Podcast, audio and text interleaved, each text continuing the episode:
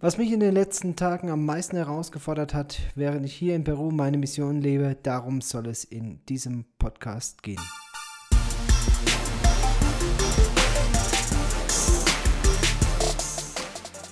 Ja, herzlich willkommen zu einer neuen Folge des Missionsart Podcastes und in diesem Podcast möchte ich mal wieder ein bisschen über mein Leben reden, über das, was mich auf unserer Mission hier die letzten Tage und Wochen gefordert hat. Und ich möchte euch einen kurzen Einblick geben in mein alltägliches Leben.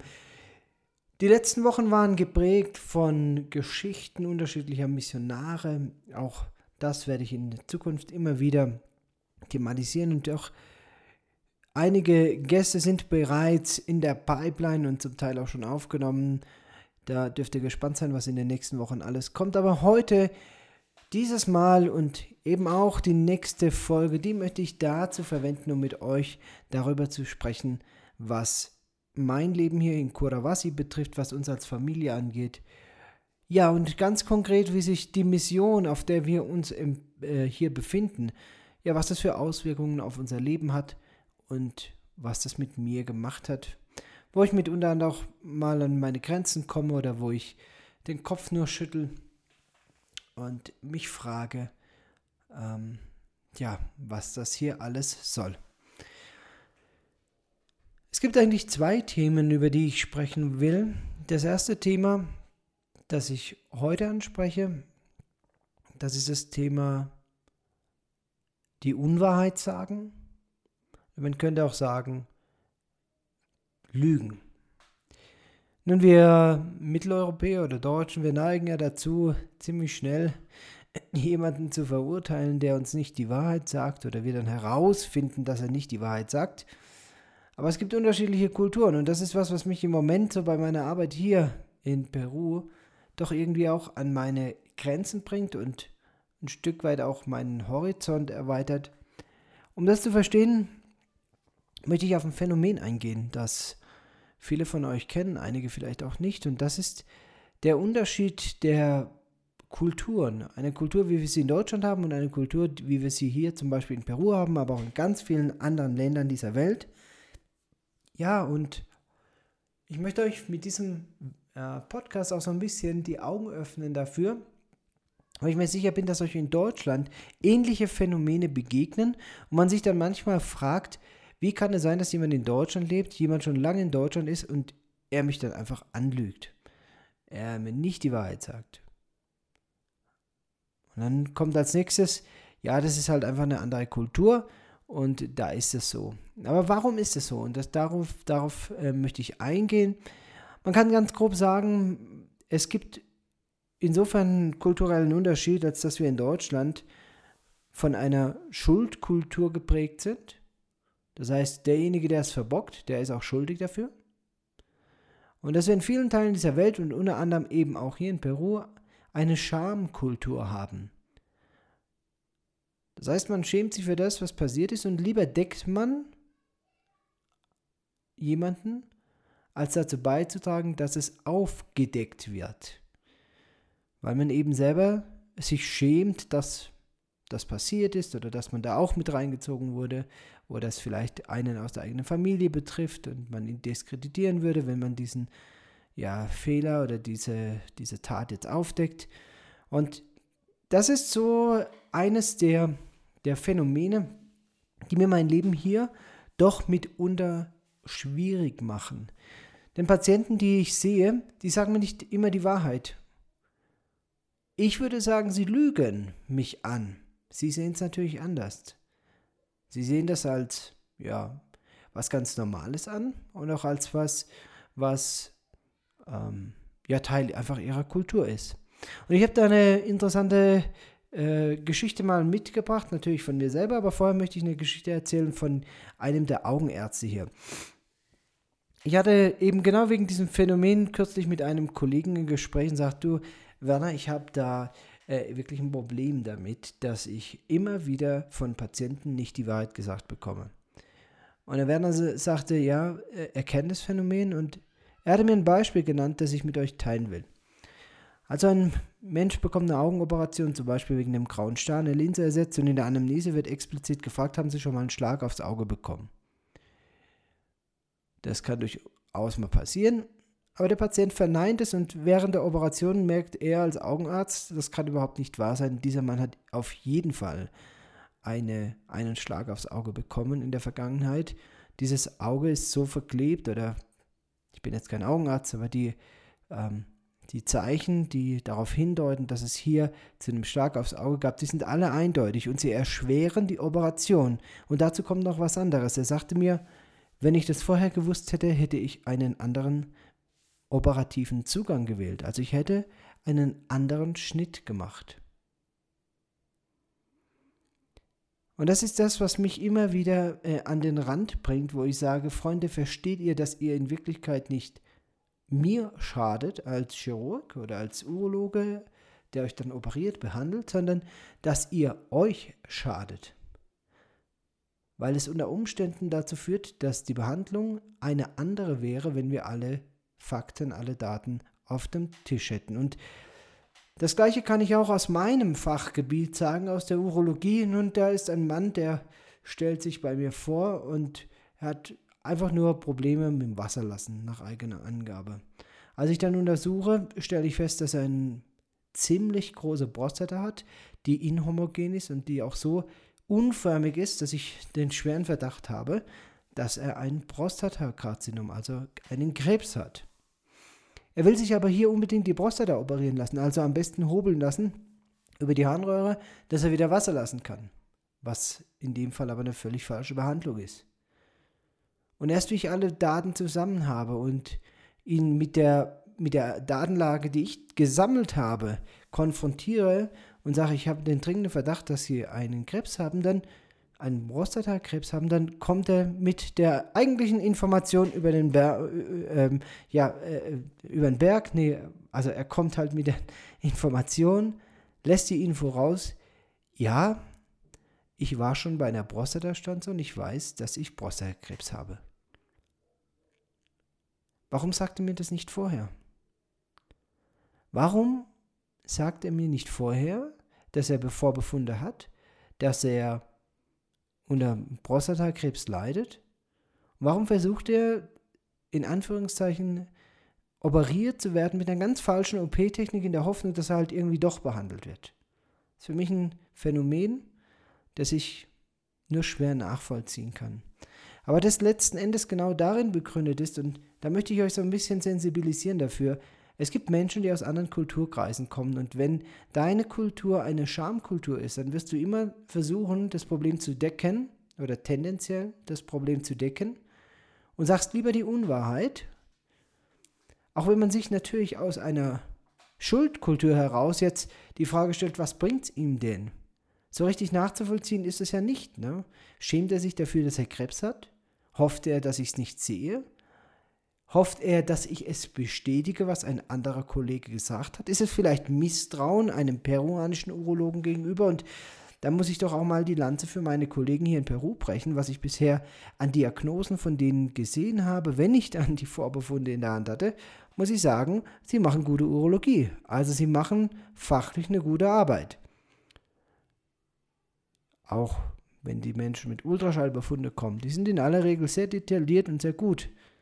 Allerdings, und auch das muss man sagen, die meisten dieser Untersuchungen, die stammen eben nicht aus dem normalen Gesundheitssektor, aus irgendwelchen Krankenhäusern, die vom Staat sind und der staatlichen Versorgung, sondern das sind in aller Regel Befunde von Privatärzten, die für ein deutlich höheres Honorar, zum Teil das achtfache Honorar von dem, was ein Patient für eine Konsulta hier bei Diospi bezahlt, ja, sie einmal untersucht und ihm dann schon die richtige Diagnose nennt.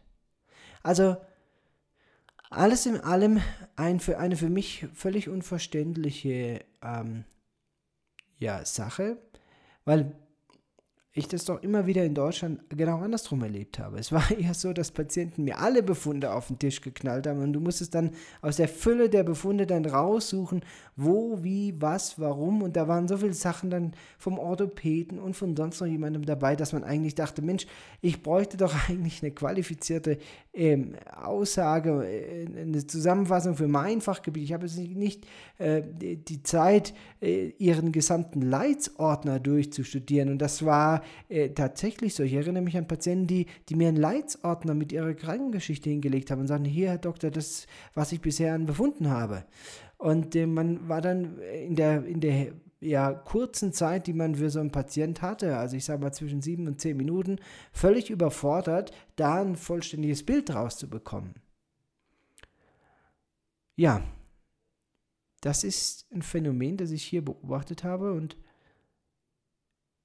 was, mir, was mich herausfordert dabei ist, es eben nicht persönlich zu nehmen und auch den, den Patienten gegenüber trotzdem fair zu bleiben und ihn äh, zu verstehen, dass es eine andere Kultur ist, auch wenn ich es mir komplett anders wünschen würde.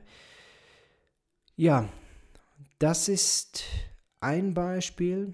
Und jetzt zum Schluss des Podcasts in der zweiten Hälfte möchte ich nochmal auf eine Geschichte eingeben, die mich sehr ja, traurig gemacht hat, die mich auch sehr berührt hat. Ich hatte diese Woche meinen ersten Nachtdienst bei Diospi. Erster Nachtdienst, da ist man ja immer so ein bisschen aufgeregt, aber ich war doch, glaube ich, recht gut vorbereitet. Was die Notfälle angeht, würde ich sagen, traue ich mir das meiste zu, auch durch meine Erfahrung, ja, fast zehn Jahre in Deutschland ähm, nicht nur als Urologe, sondern eben auch im Rettungsdienst, im hausärztlichen Notdienst. Und da habe ich doch auch einiges gesehen und auch einiges schon diagnostiziert und auch in der disziplinären Notaufnahme gemacht. Das Einzige, was mich so ein bisschen, ähm, ja, noch ein bisschen äh, fragend gestimmt hat, war, ob das mit der Sprache so klappt. Aber auch da war ich dann positiv überrascht. Es hat alles gut geklappt.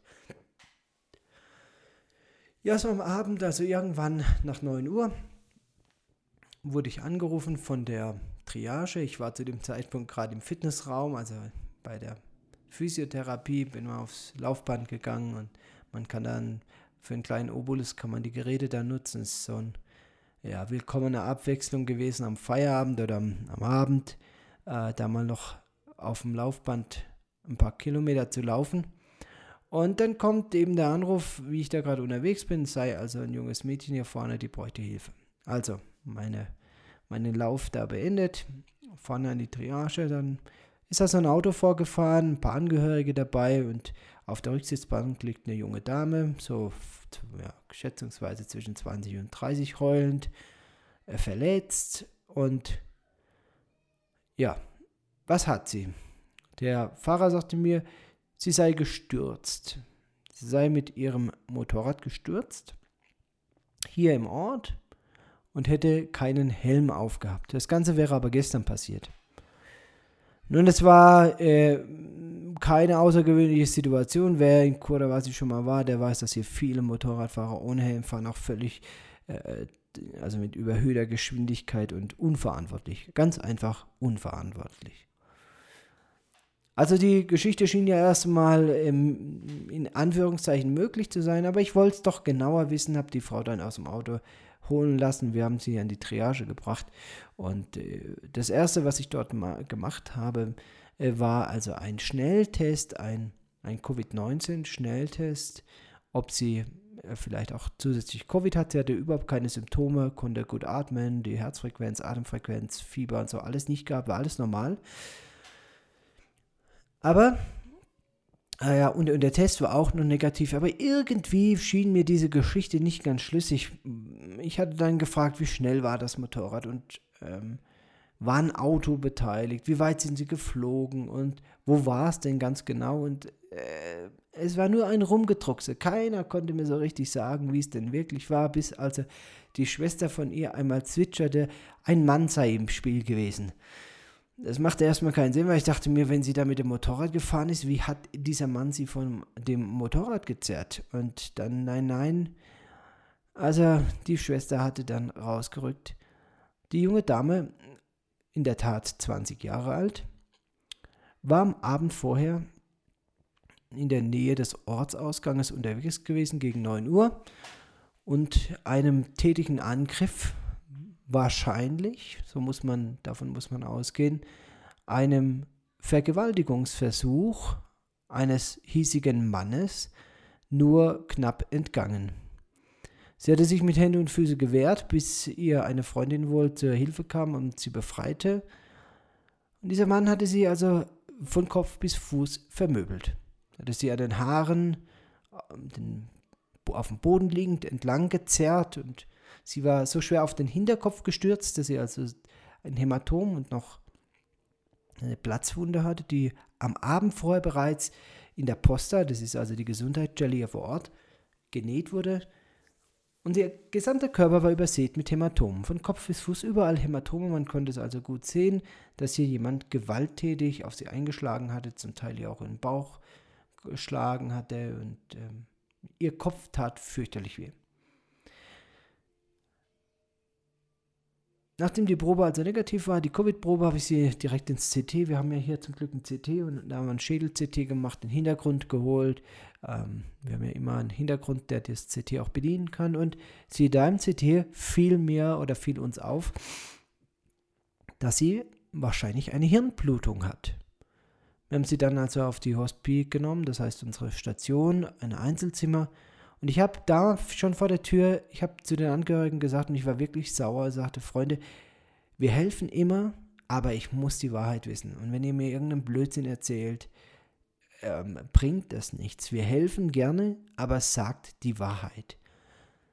Naja, wohl unter dem Eindruck, dass sie da auch die Wahrheit sagen muss, habe ich sie dann eben aufgenommen und nach einer Stunde auf der Station rückt sie dann mit der Information raus, dass sie Covid hat. Sie wusste es. Unser Test war, naja, leider negativ. Man sieht es immer wieder, dass man vermeintlich ähm, ja, Ergebnisse sieht, die man eigentlich nicht glauben kann. In dem Fall habe ich es geglaubt, weil sie überhaupt keine Symptome hatte. Allerdings hatte sie tatsächlich am Tag zuvor in der Posta, oder nee, am gleichen Morgen in der Posta, als sie da nochmal vorstellig war, eine Probe gemacht bekommen und die war positiv.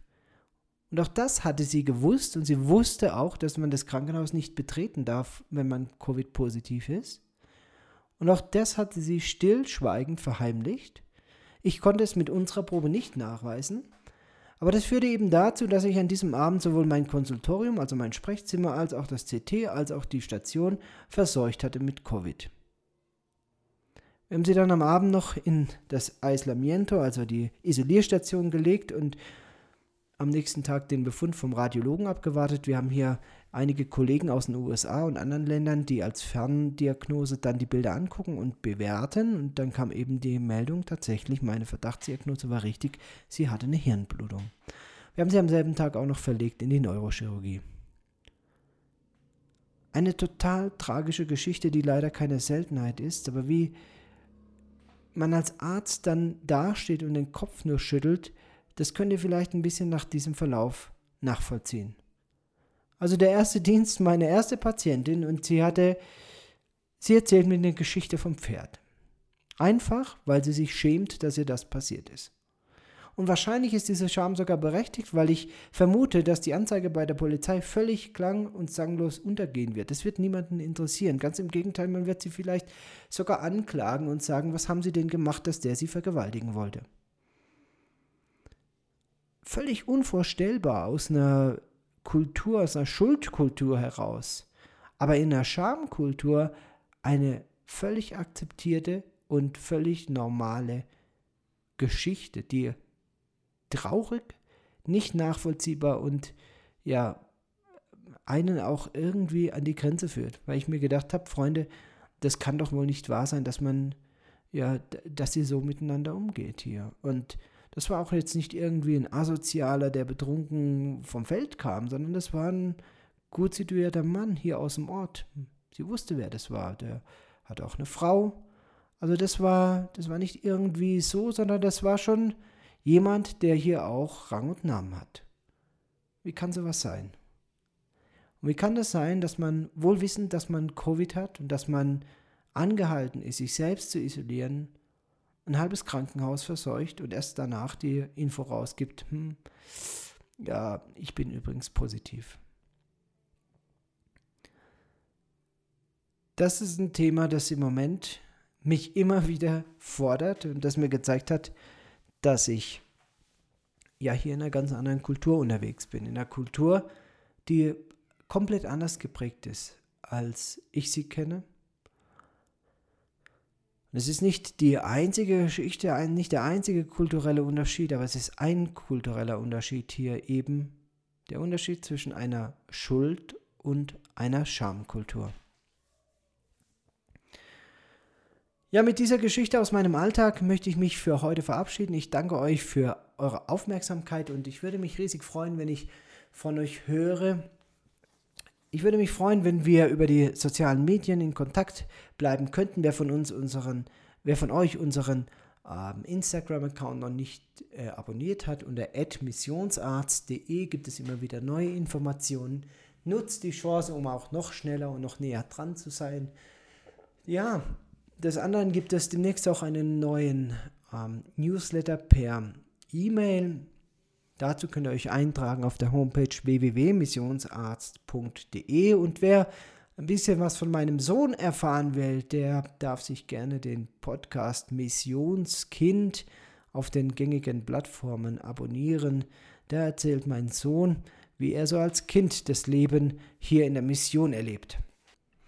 Jan, wie von euch dieser Podcast gefällt und wer mehr davon hören möchte, den lade ich ein, dazu uns eine Bewertung zurückzulassen bei iTunes oder auch bei Spotify.